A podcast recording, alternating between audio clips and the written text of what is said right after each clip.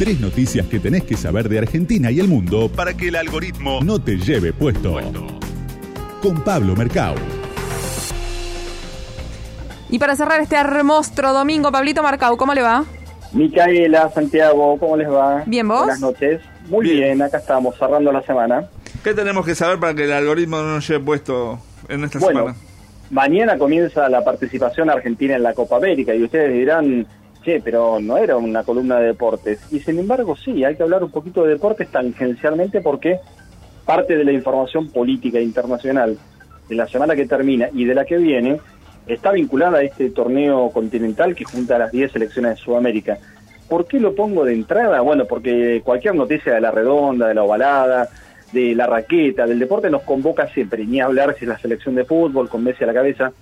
Pero el dato de esta semana, el dato de esta semana es que la Corte Suprema de Brasil, el Tribunal Supremo como le llaman en el vecino país, dictaminó que la Copa América se puede hacer en, Brasil.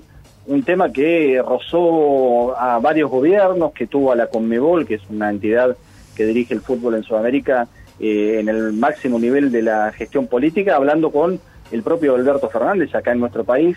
Recordemos que la Copa América se había pautado para realizarse entre Colombia y la Argentina, primero por razones políticas que estuvimos charlando en otras columnas, se levantó la participación de Colombia como organización, después Sí. por razones sanitarias se bajó a la Argentina y termina siendo en Brasil el lugar de, junto con Estados Unidos, mayor cantidad de contagios y donde más impactó la pandemia en el mundo, la sede de la Copa América. Este es uno de los temas y obviamente de acá en adelante todos miraremos la pelota, pero no podemos dejar de tener presente que también detrás de esto hay una cuestión hasta geopolítica, podríamos decir. Y la otra económica. historia que, y económica, claro, y económica.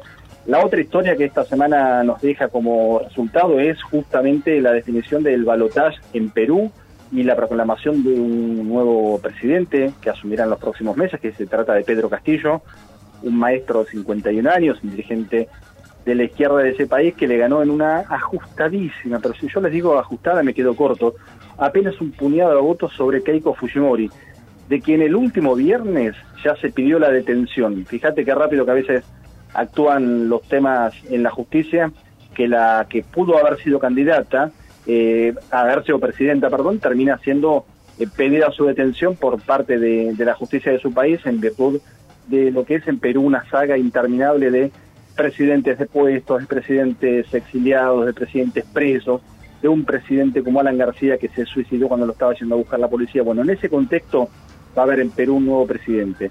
Y no podemos dejar afuera, por supuesto, todo lo que implicó la política internacional con alguna declaración desafortunada de Alberto Fernández, con el pedido de disculpas, con lo que se interpretó que era un acto de, de racismo, bueno, parte del folclore. El bonus chiquitito de la semana, si me permiten, tiene que ver otra vez con las vacunas. ¿eh? El anuncio de Estados Unidos de la donación de 500 millones de dosis de vacunas para un conjunto de cerca de 90 países en todo el mundo, eh, de los países más pobres, entre los cuales, por supuesto, no está la Argentina, que es un país co- considerado de ingresos medios, en un momento en donde la diferencia entre tener o no tener la vacuna parece que te hace estar dentro del planeta Tierra. Así que me parece que con esos componentes eh, y dejando de lado algunos detalleccitos en la semana que termina, como el cachetazo que le propinaron a Manuel Macron en Francia, que le valió al autor de la bofeteada una condena muy rápida, a cuatro meses de prisión, en suspenso obviamente. Con eso me parece que tenemos como para terminar esta Quedó semana y ver que, claro, y, ver qué nos depara la próxima. Y con el pie que me diste de noticias de esta tierra, te voy a decir, como cerramos siempre todos los domingos el programa con noticias del infinito y más allá, que Jeff Bezos se va a ir al espacio, va a ser uno de los, el primer eh, terrícola no astronauta que cruce lo que se llama, lo que se conoce como la línea de. Solo 569 personas en la historia cruzaron esa línea, pero el vuelo va a ser solo de 11 minutos.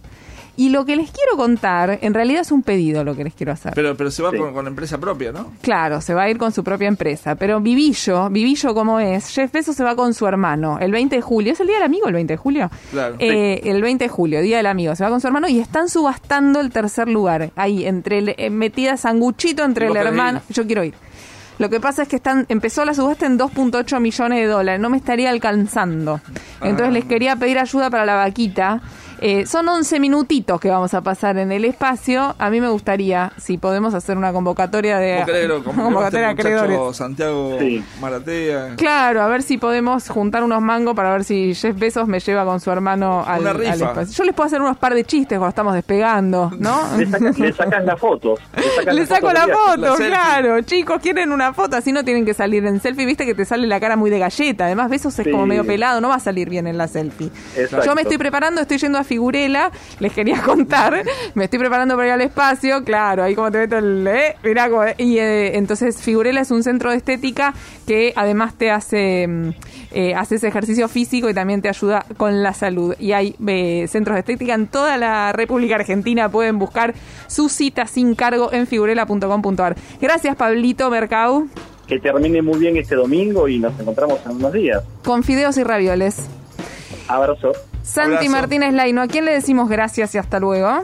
Y nos despedimos de este- de esta semana y esperamos que sea una buena semana. Les saludamos a Alejandro Tizón, el operador, a Alejandra Arce, la locutora, a eh, Ludmila Lautaro en las redes sociales y bueno, y eh, te saluda a vos, Micaela Mendelevich, a Pablo Mercau y yo, Santiago Martínez Laino, decimos chau y hasta el domingo que viene. Chau.